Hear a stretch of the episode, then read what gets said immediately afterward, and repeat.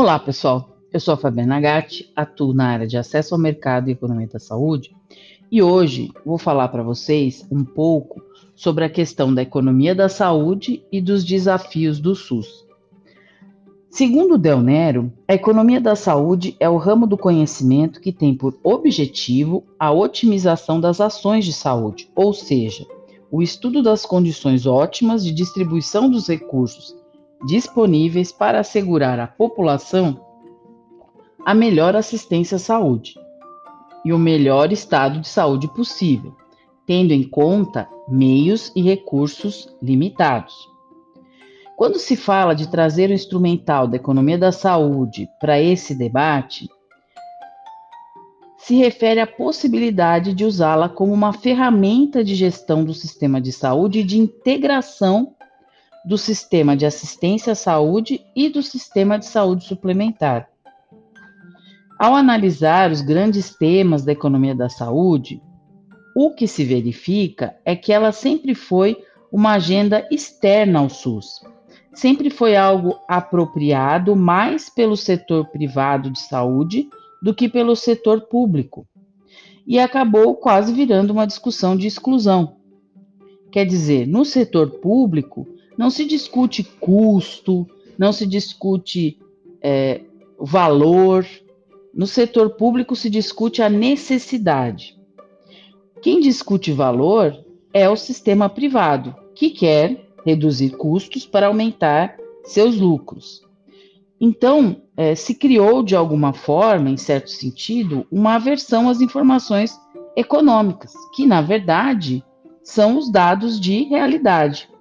O número, a rigor, ele não expressa uma posição, mas a leitura do número pode expressar uma posição, seja ela política, ideológica, temática, mas o número em si, dificilmente.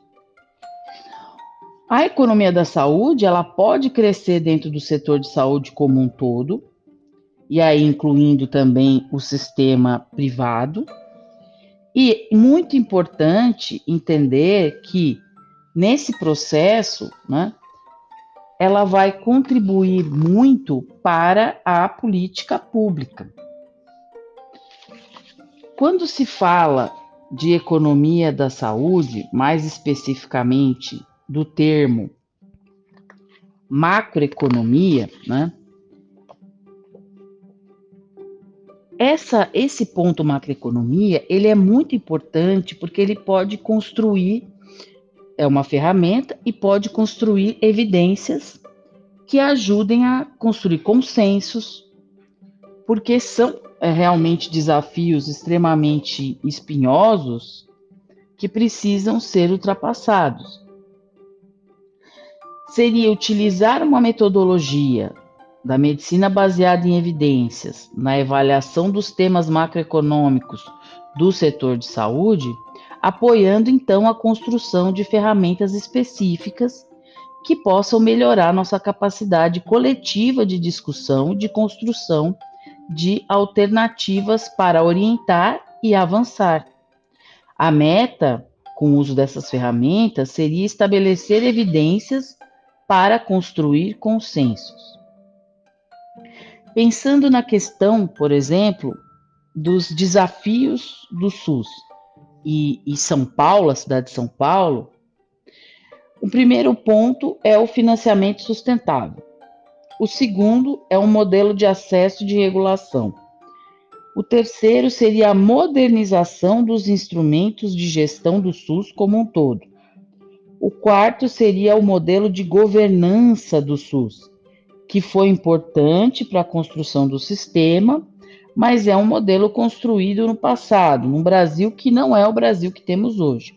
E, por fim, a relação do setor público versus o setor privado, já que o assunto é justamente os desafios, está relacionado aos desafios, né, gente? Então, assim, quando se fala de financiamento sustentável, está totalmente ligado ao tema de economia da saúde, né?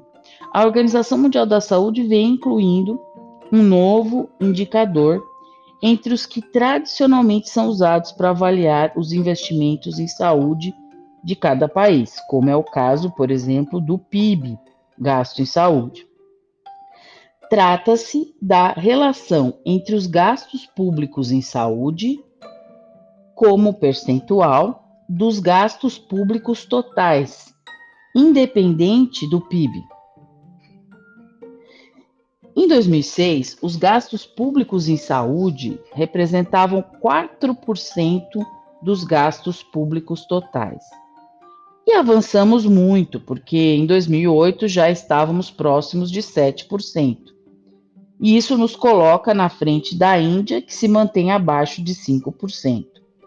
Porém, Rússia e China estão mais próximos de 10%, e nossos países que consideramos exemplos, como a Inglaterra e a Espanha, estão entre 15%, e o Canadá, França e Alemanha estão acima disso. Avaliando o que acontece especificamente no Brasil, o gasto governamental em saúde tem crescido. Né? Bom, eu acho que a gente já falou bastante e no próximo episódio vamos falar sobre acesso e modelo de regulação. Até lá!